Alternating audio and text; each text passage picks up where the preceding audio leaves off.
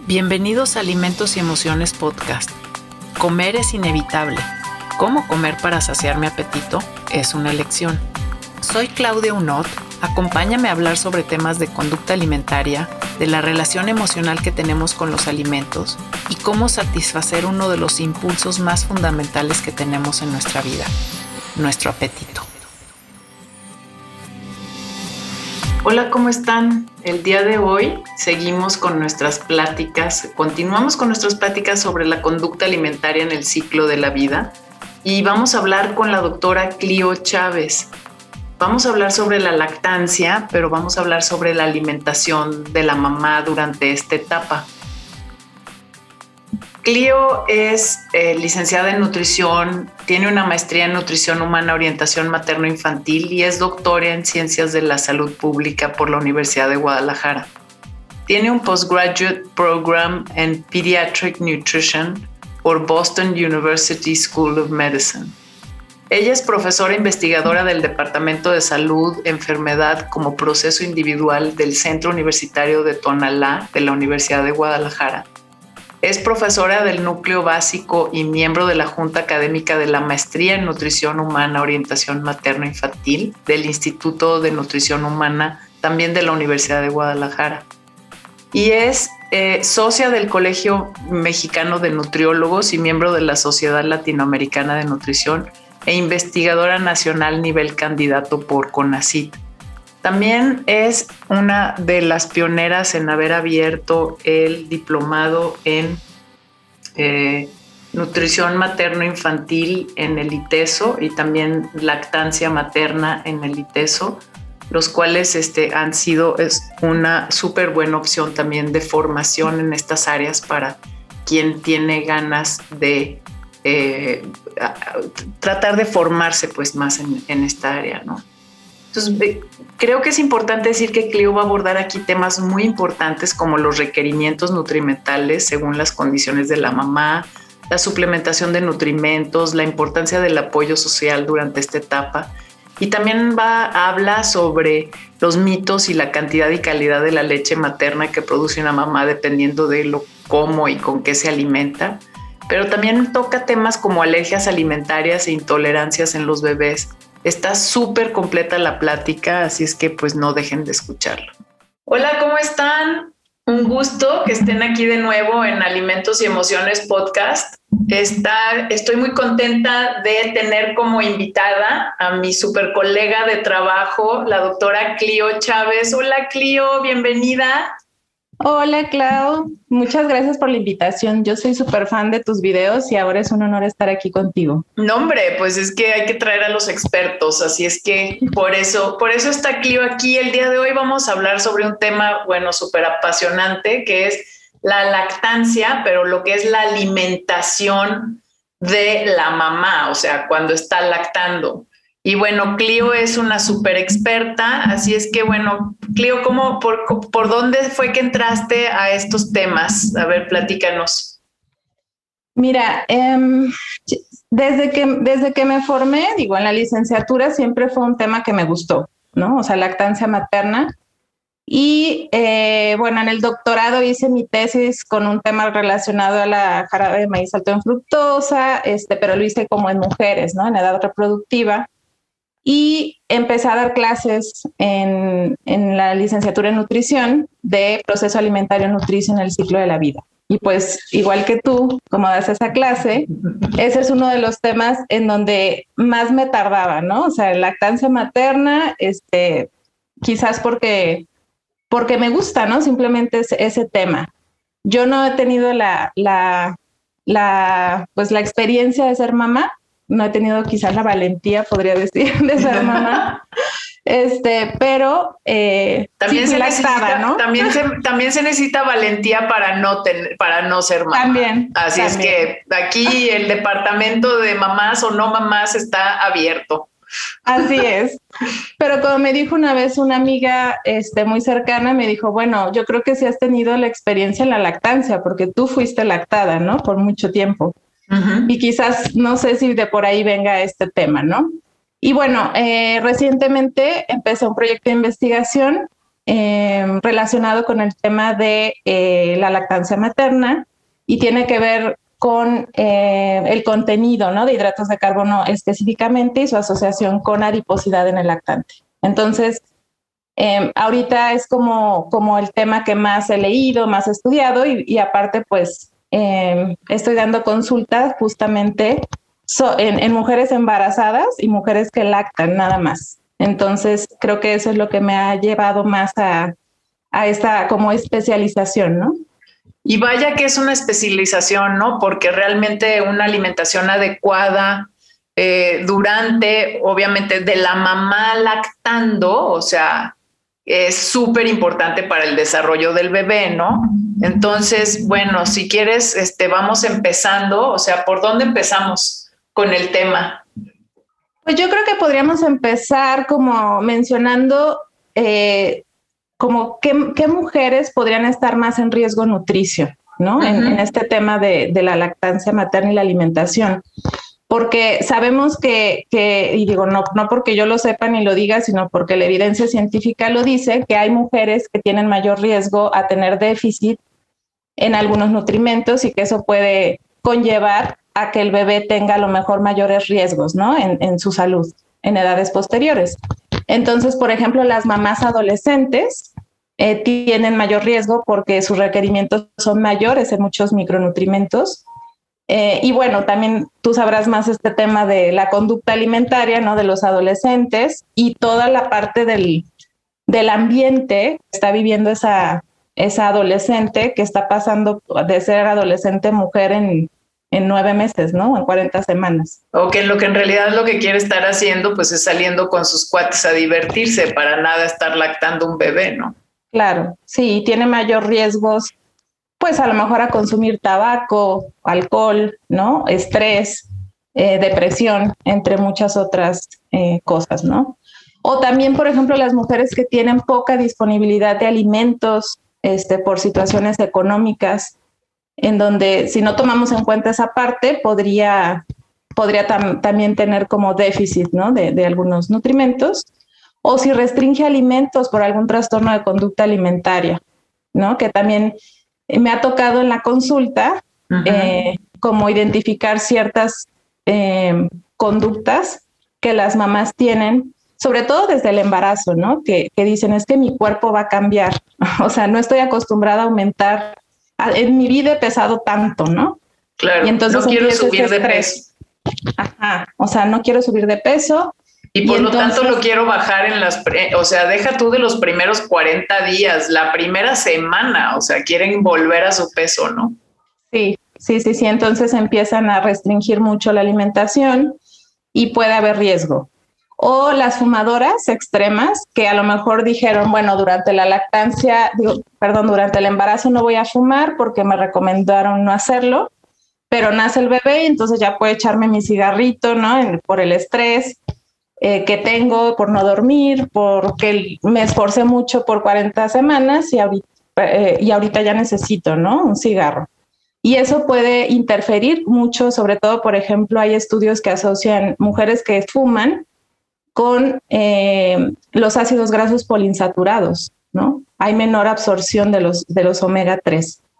Y em, también, por ejemplo, si una mujer que es vegetariana o vegana, también necesitaríamos como un acercamiento más eh, mayor, ¿no? Eh, con estas pacientes, porque pues si no están bien suplementadas, también podrían correr riesgo nutricio. ¿Y ahí qué, qué habría que suplementar, por ejemplo? Pues mira, en, vegetarianismo, em, la vitamina D es de ley. O sea, esa sí se tiene que suplementar. Hay que ver cómo está eh, la B12 también, que es como una de las más eh, esenciales, ¿no? Y ya si eres vegana, pues obviamente es, indispensable, ¿no? El suplemento de B12. Sí, con mayor razón. Pero fíjate que normalmente yo, yo creo este, que las personas que ya son veganas y llevan años siéndolo, tienen un muy buen control de esto. O sea, ya saben cuánto se tienen que suplementar. Entonces, simplemente es hacer como una revisión, una buena evaluación dietética para ver si es necesario o no aumentar o no eh, pues la suplementación de, algún micro, ¿no? De alguna, alguna vitamina o algún mineral. Y como todas las mamás en el posparto, o la mayoría, pues se recomienda el hierro, este, sobre todo el primer mes posparto, por esa pérdida que hubo de sangre, este, y, y, normalmente se suele suplementar, ¿no? Yo creo que al menos esas tres son como bien importantes y el omega. El omega 3 también, ese para todas las mamás sería como esencial, ¿no? Darlo. ¿Y eso sería como suplementación o se te ocurre que nada más con el puro consumo de pescado? Me encanta, es así como consume pescado grasoso, ¿verdad? Y dices, y si no tienes como es, recursos, ¿cómo le vas a hacer? Sí, sí, sí, creo que eso es algo muy difícil. Si no tienes recursos, tampoco lo tendrás a lo mejor para comprar un suplemento, ¿no? Sería como lo ideal. Entonces, este, pues a lo mejor ingerir eh, pescados nacionales que no sean tan caros. O sardinas. sardinas, este. Pero qué tanto culturalmente realmente las comemos, ¿no? O sea. Ese es un problema, ¿no? Quizás en las costas del país es más común hacerlo, eh, que aquí, por ejemplo, donde estamos nosotras, ¿no? En Jalisco, que hay muchas personas que solo comen pescados y mariscos ahorita en Semana Santa, ¿no? claro. o en vacaciones cuando van a la playa. Entonces, em, ahí está como, como los, creo que los, los retos más grandes que tenemos nosotros, ¿no? Los profesionales de la nutrición, para, para fomentar a lo mejor y organizar eh, la despensa de esa mujer y decir, bueno, te vas a gastar tanto en esto, pero puedes ahorrar mucho en estos productos industrializados que te están haciendo más daño, ¿no? Entonces, este, y bueno, ¿qué más? Este, en, este tema de, riesgo nutricio, yo creo que por último, y por lo que me platicaste, a lo mejor lo van a platicar eh, más a fondo con Pris, con Priscila, es cuando, la, cuando tuvieron más de un bebé. ¿No? Cuando son dos bebés o tres bebés, pues ahí también hay que cuidar esa parte de la alimentación. Sí, nada más para que sepan, vamos a estar haciendo este un live este en Instagram con este Priscila López que tuvo gemelos y vamos a hablar como de este tema de de como desde el embarazo hasta este o sea, hasta lo que es el, fue el parto, cómo, cómo sucede, si, si sucedió como tú querías que sucediera y luego cómo haces para alimentar a dos bebés al pecho materno, ¿no? Que eso está pues padrísimo. Entonces no se pierdan ese, e, ese, ese live que vamos a tener y también que luego lo voy a subir a, a un podcast, pues. Y trabajando además, ¿no? Ah, sí, ah, no, aparte. Pero bueno, ya, escucharán esa historia y también para que hagan preguntas, ¿no? Porque me parece súper interesante. Sí, sí, pues este, creo que, bueno, eh, el tema de la, alimentación en la lactancia, eh, creo que a diferencia de la alimentación en el embarazo, en donde se dice que es donde hay mayor adherencia a las recomendaciones, ¿no? Siempre la mujer, porque pues lleva al bebé adentro de ella, en su útero, y como que a lo mejor eso influye, ¿no? Que siente que todo lo que ella está comiendo pues va a repercutir en, la salud de su bebé. Eh, cuando los bebés nacen, ya hay una, yo siento que por eso es, es muy diferente la, la atención nutricia, ¿no? La intervención nutricia eh, en, ambas etapas fisiológicas. ¿Por qué? Porque el bebé, pues ya es alguien ajeno a ti, ¿no? Ya, hay, ya no hay tanta dependencia eh, como cuando estaba embarazada. Ya no te sientes tan conectada. Me han dicho, ¿no? Que es, o sea, que es que, en el embarazo dices cualquier cosa que haga, o sea, seguramente le va a pasar el pobrecito, ¿verdad? O sea, y entonces no, no, pero sí con la lactancia ya como que te desprendes un poquito más, pues. Sí, por un lado y por otro no, ¿verdad? Porque tienen que estar idealmente en alojamiento conjunto, ¿no? Con lactancia materna libre demanda, que eso también ocasiona muchos cambios en el ambiente y un cambio de vida y de estilo de vida de la mujer radical, ¿no? Este de no dormir, sueño interrumpido, estrés, este, falta de tiempo, ¿no? Para, para ella misma, para ocuparse de, de sus necesidades y pues toda la atención se va, se va centrando en el bebé, ¿no? O la bebé en lugar de en ella misma. Pero por eso mismo, o sea, te pones, o sea, yo digo que muchas veces nos ponemos como en la lista, ¿sabes? En el pendiente número 10.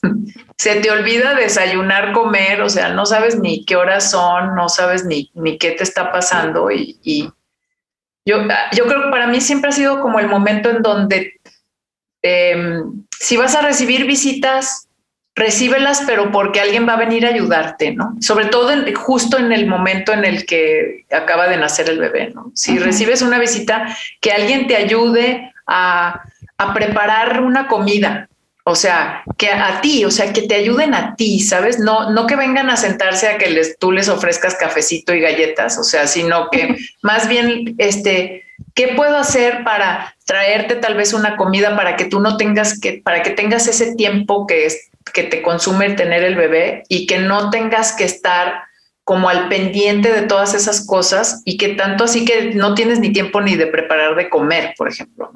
Sí, como visitas prudentes, ¿no? No, sí, muy, muy prudentes. Prudentes y, y, si lo vas a hacer, o sea, como dices, ese apoyo social que hay. Así es. Del, del padre, de la mamá de la mujer que acaba de parir, de las hermanas, de la suegra, ¿no? O sea, y, y en ese momento, pues normalmente las mujeres ni piensan, como dices tú, en, qué voy a comer, o sea, agarran lo que hay y, es muy común ver em, que hay déficit o insuficiencia ¿no? de, energía y dietas hipocalóricas y empiezan a bajar de peso rapidísimo. Em, y, eso eh, también puede llevar a un estrés materno súper elevado. ¿Sabes qué? Antes de irnos a, a, la onda del estrés materno, nada más, o sea, si el embarazo da hambre, o sea, ¿no? Porque requieres esas 340 o 50 en promedio este, calorías extras, o sea, yo nunca en mi vida he sentido hambre como la, el hambre que sientes cuando te estás lactando. Es, o sea, arañas las paredes, ¿sabes? Así como, ah, o sea, necesito comida, que lo que sea y mucha, o sea, esa fue mi sensación, pues quizás no sea la de todo el mundo, pero quizás, o quizás como decías hace rato, ¿no? O sea, muchas mujeres hasta se quitan las, es como, no, no, no, no, ya necesito volver a bajar de peso, o sea, tengo que recuperar mi peso antes del embarazo, entonces no voy a comer. Pero la sensación en realidad física es de mucha hambre. Sí, Sí, y eso también, eh, toda esta parte de, la gente que está alrededor de esa mujer, ¿no? Y todas las opiniones que hay con respecto al bebé y con respecto a su dieta. Y esa, o sea, es como, como que sueltan esa, esa parte de la responsabilidad de la alimentación a otros, ¿no? Porque no le queda lo mejor de otra en ese momento.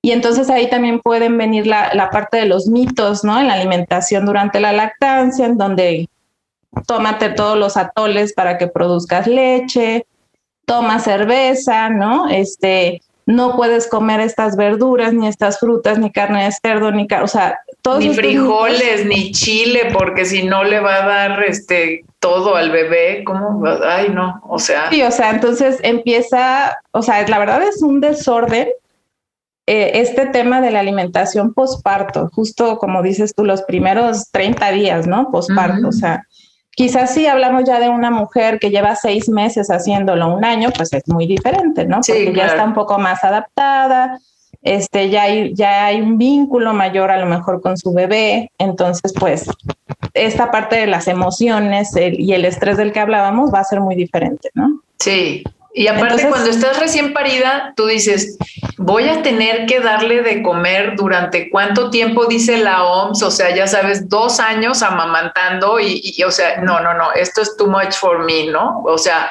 ¿qué pasa con, o sea, te, te, te, te, trabas, pero hay, es como decirle a las mamás primerizas, es, es, no, o sea, no va a durar para siempre. Esa, ese, esos 30 días, yo diría esa cuarentena realmente es bien importante va a pasar, ¿no? Un día a la vez.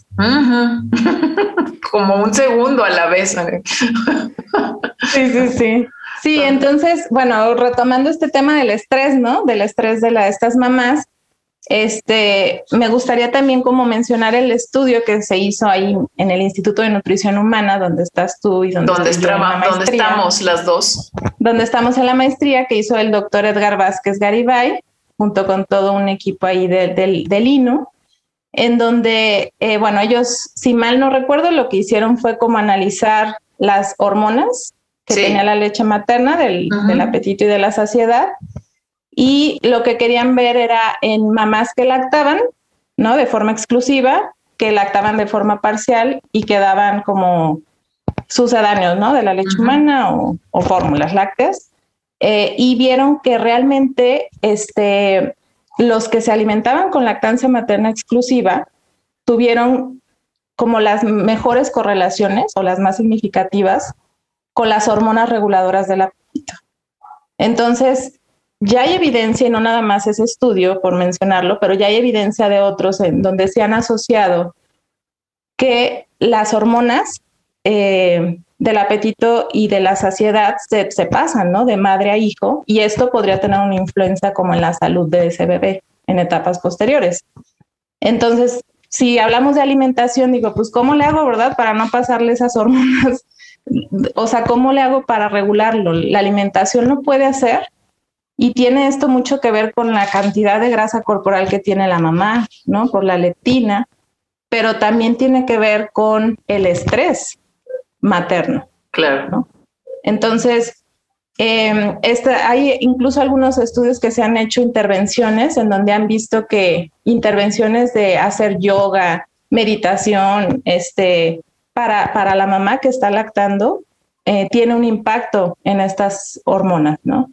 Entonces, este, creo que eh, para introducir este tema de la alimentación durante la, durante la lactancia, eh, eh, no hay que olvidar estos factores ambientales que se ven influidos en cómo vamos a recomendar o qué vamos a recomendar a esta mujer.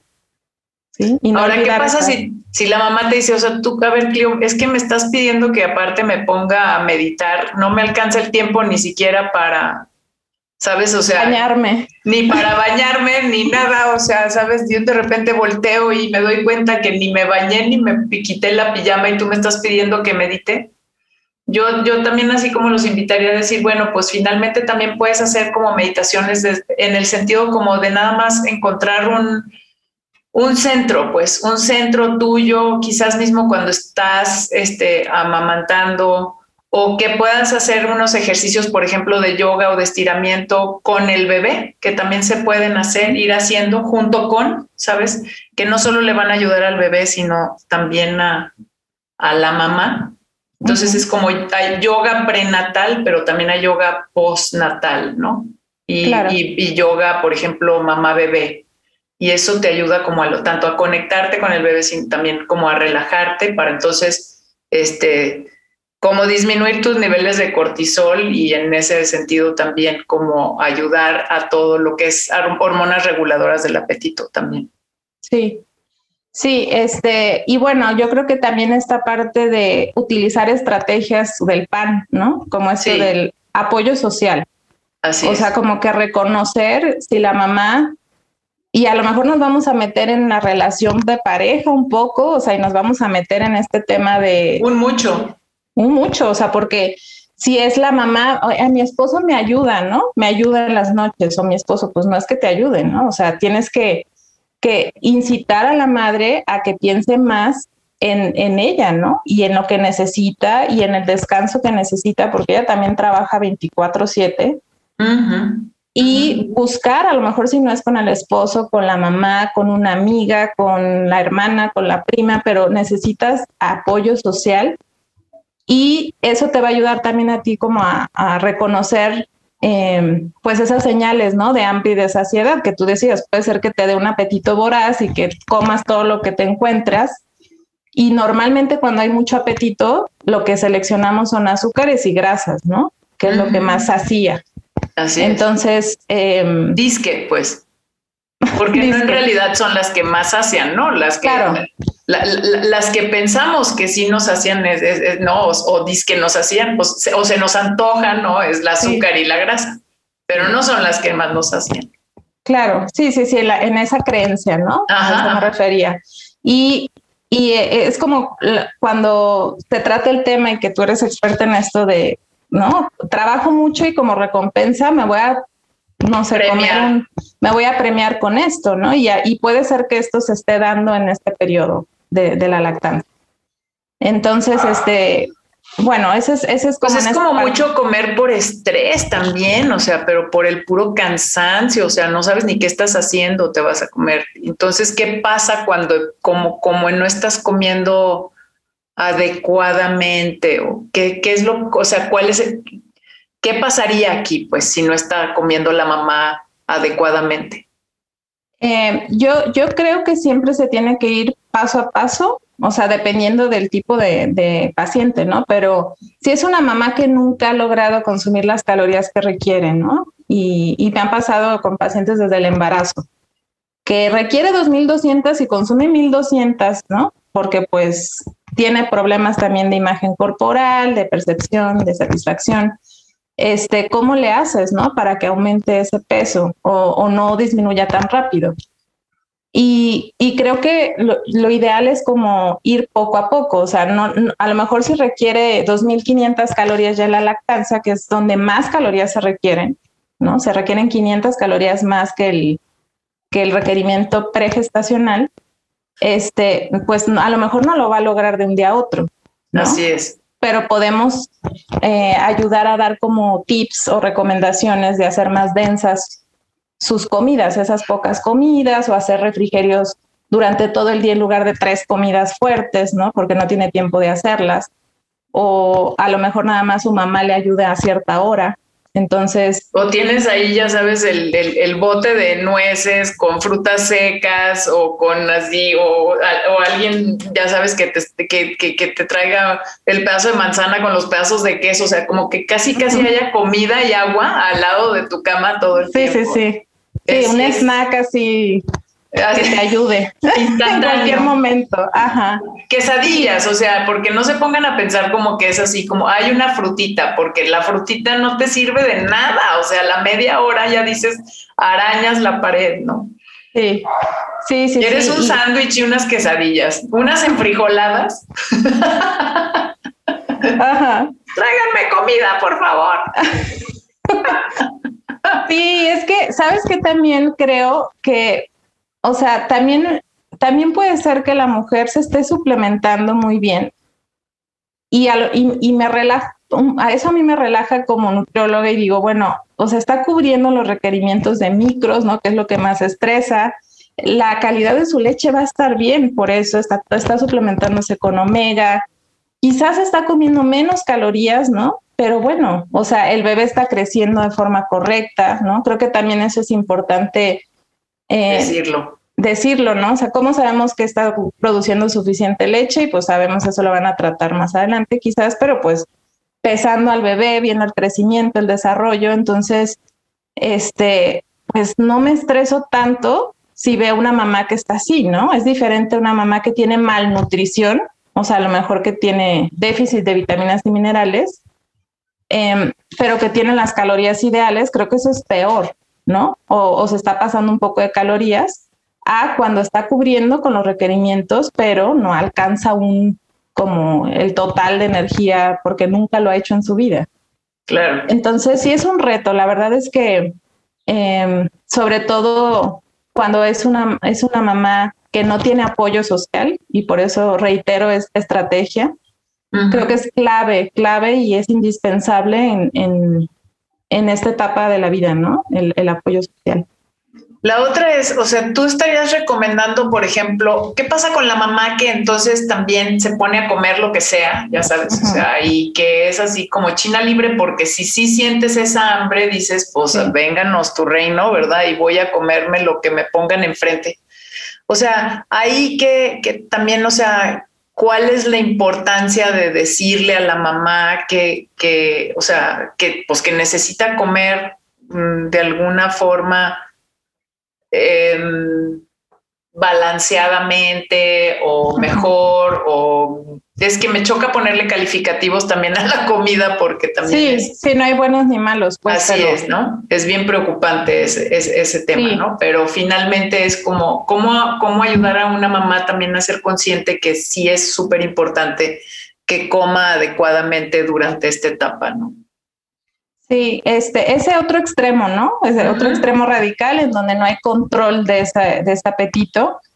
Em, pues yo creo que que como, como cualquier tratamiento para cualquier paciente en, cualquier etapa de la vida, sería como retomar esta parte de reconocer esas señales de apetito y de saciedad, ver por qué esa ansiedad, ¿no? Por, por comer esos alimentos y quizás este, irnos como a, buscar el, trasfondo, ¿no? De esa, de esa necesidad de comer, a lo mejor por liberar miedos, ¿no? A lo mejor los miedos que tiene por, por tener un, un nuevo ser a un lado, o sea. O es que si voy, es que es todo un rollo porque te metes a un no voy a ser lo suficientemente buena mamá, este, la estoy haciendo bien, o sea, chin, mi bebé va a crecer, o sea, la pandemia se va a acabar. Ah, sí, o sea, y luego, o sea, no sé, todo, todo, yo creo que se afloran todos los miedos que tienes en la vida, ¿no? De regarla o de no regarla o de, ¿no? Y luego, pues vives también una, por ejemplo, un afecto o una relación con el bebé que nunca, nunca en la vida vas a sentir amor como lo que sentiste, o sea, puedes estar enamorada de tu marido o enamorada de una persona, ya sabes, y pero a la hora de ver ese bebé, o sea, ¡ah! dices, ay, güey, o sea, no, no, no, no sabía que era posible tanto amor en mi corazón. Entonces te entra también como mucho pánico, ¿no? Da, da, da, miedo, pues te enfrentas a muchas emociones ahí nuevas, entonces también por ahí va. Sí, creo que la, la coordinación en el cuidado nutricio con psicología o sea, también creo que es súper importante o con alguien que atienda más y sea más experto en emociones, ¿no? Como por ejemplo tú en tu consulta, sí. en donde ves más esa parte y eres experta en ese tema, ¿no? O sea, lo aplicas muchísimo más. Y los que no somos tan expertos en eso, sí recomendaría abrirnos y, y trabajar en conjunto o con psicología, ¿no? y también, o sea, trabajar con, o sea, los profesionales de la lactancia materna, o sea, y buscar a esta, eh, a los International Breastfeeding and Lactation Experts.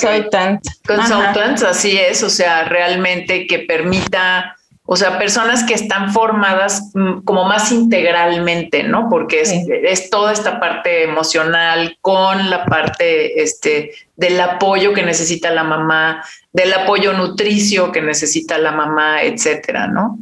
Sí, definitivamente, sí. Los consultores en lactancia materna tenemos que trabajar en conjunto. Así es, no, no, no, eh, o sea, hay trabajo para todos, ¿no? ¿No crees? Yo diría que por aquí hay como mucho que hacer. Claro. ¿Qué, otras, o sea, qué, quizás qué otras eh, deficiencias, ah, ya sé, mitos de la lactancia materna, ya sabes, o sea, esta, e, es este tema de si si uno, si tengo la adecuada producción de leche y si la leche que estoy produciendo es como... ¿Está buena o no? ¿Está buena mi leche o no está buena mi leche? Porque luego te comparas, ¿no? La, está la mamá que, ya sabes, produce muchísima leche y es como amarilla así, sabes, que se le ve la grasita y luego te dicen, no, pues es que alimenta al bebé hasta que se, mucho tiempo para que te salga la grasa y luego habemos mamás que produjimos así como una especie de clarito transparente, ya sabes que dicen, y ahí la grasa como dónde quedó, o sea. Sí, no, eso, eso sí son mitos. Realmente la composición de la leche humana es, es, pues es ideal para el bebé y va a ir cambiando y hay muchos factores que se asocian a por qué cambia de color, ¿no? Hay de hecho como toda un, una colorimetría, como el pipinómetro, no sé si lo has visto, de, de orina, ¿no? También hay de la leche materna, ¿no? Y, si es de color rosa es porque está, tiene un poquito de sangre, ¿no? Si es de color, o sea, hay, hay razones para esto, pero creo que aquí como en, en definidas cuentas, o sea, para, quitar este mito de que una mujer que tiene eh, desnutrición o malnutrición no puede lactar porque su leche está aguada o su leche no tiene calorías, eso es un mito, ¿no? O sea, un bebé puede crecer de forma adecuada eh, y, va a crecer y se va a desarrollar si la mamá no tiene una, una buena alimentación. ¿Por qué? Porque va a sacar de donde pueda el cuerpo, ¿no? Es, por ejemplo, la vitamina D, el calcio, o sea, de los huesos para poder darle eso o, para que tenga ese contenido en la leche materna y dárselo a su bebé. Y por eso la importancia de que la mamá esté bien alimentada, porque finalmente la que va a acabar fregada va a ser ella, ¿no? Así es, así es. esas reservas, ¿no? Que, necesita la mamá para no tener en años posteriores osteopenia o osteoporosis, ¿no? Entonces, eh, eh, sí, una mamá puede producir leche, aunque no consuma suficientes calorías, sí. O sea, si no tiene una buena producción, habrá que ver con, nuestra consultora o consultora en lactancia materna qué está pasando, ¿no? Con, eso. Eh, también había, hay un mito también que dicen, es que si no tomas los 3.8 litros de agua que dicen las DRIS, no vas a producir leche, ¿no? Y pues no, o sea, realmente la, es normal que dé mucha sed y muchas mamás lo refieren, ¿no? O sea, me tomo tres litros y tengo seca la boca. Ajá y tomo y tomo es algo como muy nato, ¿no? El, ese requerimiento hídrico, eh, pero no quiere decir que si no toma esos cuatro litros no va a producir leche. O sea, hay muchas otras razones por las cuales no está bien una buena producción. Lo que sí es que hay calidad de la leche, ¿no? Hay calidad de la leche en donde sí podemos dar a lo mejor una leche que tenga un mejor contenido de yodo o de omega 3 y de omega 6, que eso es lo que más he estudiado ¿no? Más contenido, sobre todo de DHA. Sabemos que está el EPA y el DHA, entonces las mamás que consuman suplementos o que ingieran, no sé, cuatro porciones a la semana, 400 de gramos de pescado y mariscos, ¿no? Porque también puede haber en calamar, en anchoas, en muchos otros este, alimentos del mar, eh, pueden tener esa, esa cantidad suficiente y eso impacta el desarrollo eh, cerebral del bebé, ¿no? Y el desarrollo visual también es lo que se ha estudiado mucho. Entonces, sí, sí es importante la dieta, sí influye en la, leche. Por ahí eh, con Mariana Orellana platicaba sí, para que lo escuchen también el de los mil días en, de Red 100, el podcast de, de Red 100, yo de, de Nutrición en Red. Nutrición en eh, Red. Eh, para que lo escuchen, Clio acaba de hacer la semana pasada este, un podcast sobre los primeros mil días, para que también lo busquen en, en redes. Sí, sí, y ahí mencionaba de este estudio y como les mencionaba ahorita también al principio del video, eh, se ha visto y se está estudiando que también la, la, a lo mejor la dieta tendrá un impacto en los tipos de hidratos de carbono de la leche materna. Entonces, en este estudio que yo estoy haciendo, ya estamos a la mitad, eh, lo que estamos haciendo es evaluar el, qué cantidad o si hay fructosa en la leche materna. Normalmente decimos, pues la leche materna, a mí, ya, a mí así me lo enseñaron, ¿no? Es lactosa, lactosa, todo es lactosa y, y, y oligosacáridos, ¿no? Ajá pero se ha visto que, en un estudio de Goran del 2017, de este autor, que vieron que había como pequeñas cantidades de fructosa en la leche materna, ¿no? Entonces es, lo que discuten en el artículo es que esto puede deberse a la gran cantidad de productos industrializados que se ingieren, que contienen jarabe de maíz alto en fructosa y que podrían estar pasando por la leche materna porque ese fue el hidrato de carbono que más se asoció con la adiposidad de los lactantes, la fructosa. Más que estudiaron fructosa, lactosa, glucosa e insulina. Y la fructosa fue la única que tuvo esa correlación con la adiposidad. Y lo hicieron en, con DEXA, ¿no? El, análisis de, adiposidad de, de los lactantes. Entonces, nosotros estamos tratando de estudiar eso aquí con población mexicana para todavía no están los resultados, por ahí que cuando estén se los se lo, te, lo, te los paso para que igual sí, por supuesto. O sea, ya te volvemos a entrevistar cuando los tengas, Clio. Eso será, será padrísimo. Entonces, es otra como línea de investigación que hay acerca de la alimentación, ¿no? Y cómo puede influir en, en, en el bebé, ¿no? en, en, esa programación que se da como metabólica y fetal, ¿no? Desde el embarazo. Sí, ok. Eso me suena súper bien y entonces, bueno, no, o sea, el tema de la, de la lactancia no es tanto que no haya adecuada producción, sino una adecuada calidad de la leche. Así Ese es. algo importante. Y la otra, entonces, que también me parece importante es como todo este tema de la, este, mm, alergias alimentarias en el bebé y también este, el tema de eh, intolerancia a la lactosa, ya sabes, también en el bebé. Cuéntanos de esto. Sí, bueno, hay algunas, eh, yo siempre he dicho que la lactancia materna, y también lo dicen las, las guías, no hay por qué restringir ningún alimento, ¿no? O sea, a excepción de la cerveza o el alcohol, ¿no? Que dicen que la toma cerveza para, para producir leche. Este, no se recomienda el alcohol durante la lactancia, este, definitivamente pues no, y, y, podría ser una forma a lo mejor en que la mamá se relaje un poco, pero y eso puede se lo vas a pasar al, se lo vas a pasar al bebé a través de la leche.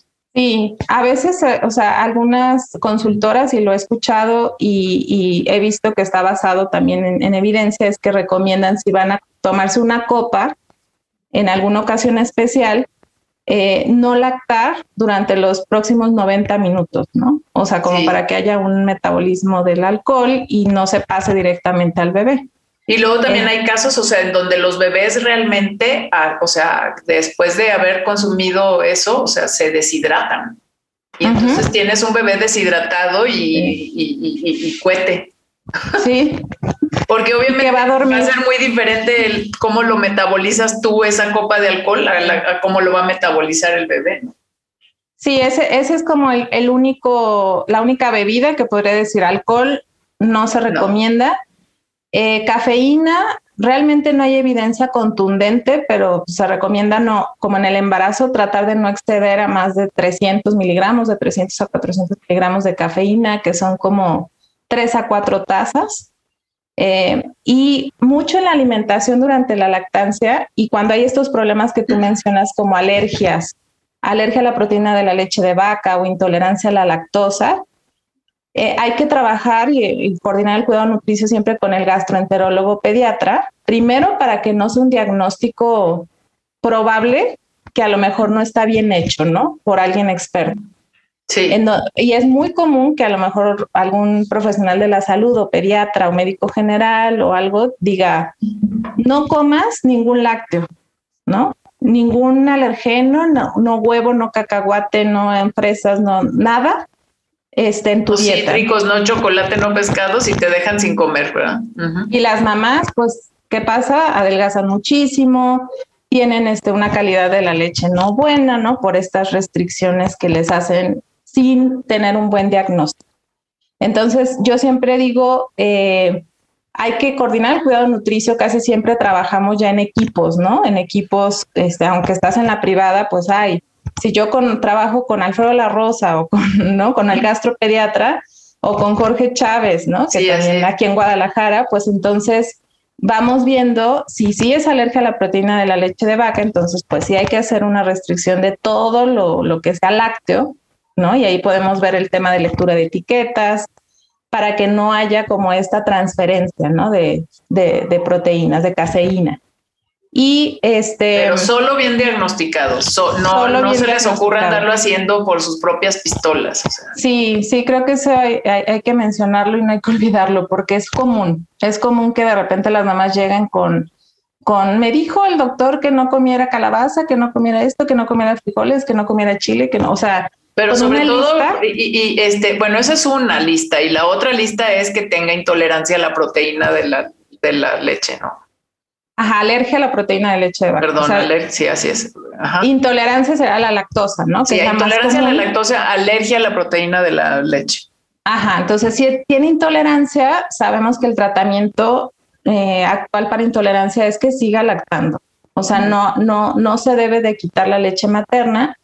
A veces en un tratamiento inicial, y eso ya depende del, de la decisión del gastropediatra, o, del nutriólogo clínico pediátrico, ¿no? Si es que tiene la, la formación, eh, deciden dar como fórmula, ¿no? Especializada más leche materna, pero nunca se debería de, de quitar la leche materna. Entonces, eh, el, el, el, utilizar, por ejemplo, encuestas dietéticas como un diario de alimentos, también es, es importante eh, aplicarlo en la práctica clínica cuando veamos que tienen reacción, ¿no? A veces las mamás dicen, es que si como frijoles, le dan cólicos, ¿no? y, dicen, es que no se inflama.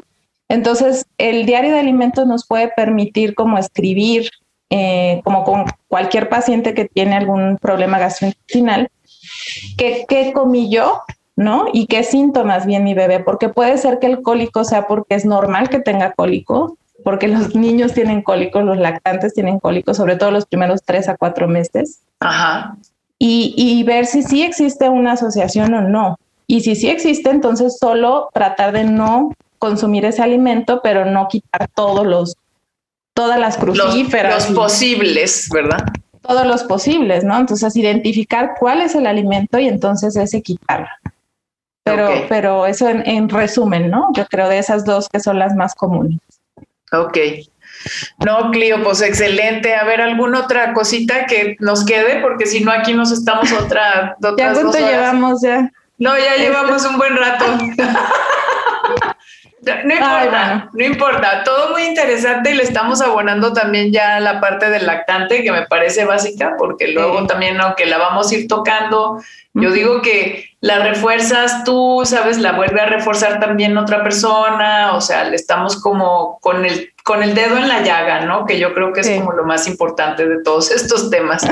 A ver, Clio, este... Pues, pues para cerrar, creo que es importante mencionar, digo, porque nos fuimos por muchos temas, este que sí también influyen mucho, pero, o sea, tenemos que mencionar esta parte de la variedad en la alimentación. O sea, independientemente de calorías y gramos y microgramos, o sea, sí es sí hay que revisar la dieta, como lo mencionaba, y ver la suplementación y si con eso está cubriendo las recomendaciones. Pero lo que dice la USDA y lo que dicen todas las guías es que hay que tratar de que, la mamá consuma diferentes alimentos de, cada grupo, porque eso le va a ayudar a tener pues esa, esa dieta correcta, ¿no? Que le llamamos, o sea, en verduras y frutas de diferentes colores. La USDA incluso tiene como recomendaciones de verduras oscuras, verde oscuro al menos tanto por semana, ¿no? Al menos dos veces por semana. Verduras naranjas y amarillas y rojas, este, tantas veces por semana. O sea, revisar las guías alimentarias es, es importante cuando estás tratando a una mujer que está lactando y más que enfocarnos en toda una dieta, que las dietas ya sabemos que pues no sirven, ¿no? O sea, sí pueden ser una guía a lo mejor para muchas personas, pero, pero a veces funciona mejor. Sí, o sea, la adherencia es muy poca, ¿no? Establecer metas, ¿no? Y decir, bueno, si solo consumes tres tipos de verdura, la meta es que consumas cinco, ¿no? O seis en la semana. Y, y, y, ya, ¿no? O sea, como que tratar de, esto va a hacer que empiece a pensar un poco más en su dieta. O sea, que ponga más atención en lo que está comiendo y que, y pues que, que tenga como más diversidad, ¿no? en su dieta. Entonces, eso sería como algo, algo trascendental en, la alimentación de la mujer que lacta, igual que de la mujer que está embarazada, ¿no? Pero sobre todo aquí que aumentan los requerimientos, como mencionábamos, de algunos nutrimentos, eh, sobre todo del omega. Qué, Clio? Le voy a le voy a añadir tantito más, porque no es nada más aquí el tema de que te estás alimentando a la mamá estás alimentando al bebé y cuando esa mamá se está comiendo desde el embarazo la mayor variedad de alimentos y durante la lactancia la mayor variedad de alimentos, ese bebé va a tener mejores posibilidades de a la hora de que empiece a comer, también este, comer, eh, va a tener como más expandido su posibilidad de gustos y de sabores, o sea, de preferencias también alimentarias, va a tener un impacto y eso es bien importante. Entonces, si tú nada más comes tres alimentos, pues ese bebé tampoco va a tener como la, la exposición a, las, a los sabores desde el embarazo. Sí, de hecho hay, hay, muchos estudios de eso, ¿no? De, de cómo, cómo la, es uno de los beneficios de la lactancia, uno de los muchos cuantos, es ese, que la leche materna o la leche humana sí cambia de sabor con, con respecto a lo que la mamá come. Entonces, si la mamá come espárragos, ¿no? O si come berenjenas y luego come calabacitas. Betabel. Betabel, o sea, como, Ajá, o sea, va a haber una mejor aceptación de, de, de, ese cambio de sabor de los alimentos en la alimentación complementaria, ¿no? De, de los bebés. Entonces, sí, es, eso eso es importante, qué bueno que lo mencionaste. Sí, ahorita me acordé y dices, no, bueno, Así es que Clio, pues creo que aquí le abonamos a la lactancia, le voy a poner, le voy a cambiar el título, le voy a poner lactancia materna y varios. y varios y extras. y varios extras. Ajá. Qué súper interesante, Clio. Muchísimas gracias, la verdad. O sea, a ver, ahora sí, ¿En dónde te localizan? Porque yo creo que aquí hay varias personas interesadas en buscarte para apoyo, o sea, que te consulten para apoyo, mamás que están embarazadas, que están lactando, o sea, cómo comer y cómo comer bien. Por pues Clio Chávez. Clio Chávez, doctora Clio Chávez, eh, en mis redes sociales y yo estoy dando. Aquí las voy a poner para que las tengan dando consulta en la clínica Untecaguani, así se llama, que está aquí en, Guadalajara, eh, que es la clínica de la doctora Sara Costa, que es consultora en lactancia materna. Entonces, que, vamos a tener una plática con ella ya también este, la próxima semana, así es que la van a escuchar. Sí, ahí estamos trabajando juntas, entonces ahí tienen, tienen la dirección y con mucho gusto las veré por ahí. Excelente, me parece este, excelente. Así es que Clio, pues no se les olvide buscar a Clio y bueno, recuerden que si les gustó el, episodio, eh, compártanlo, síganlo, denle clic, este, síganos en redes sociales y este, bueno, recuerden que pues nos seguimos nutriendo y hasta la próxima. Y Clio, gracias. Al contrario, gracias. Un, a enorme. Y besos a todos. Nos vemos a la próxima. Bye.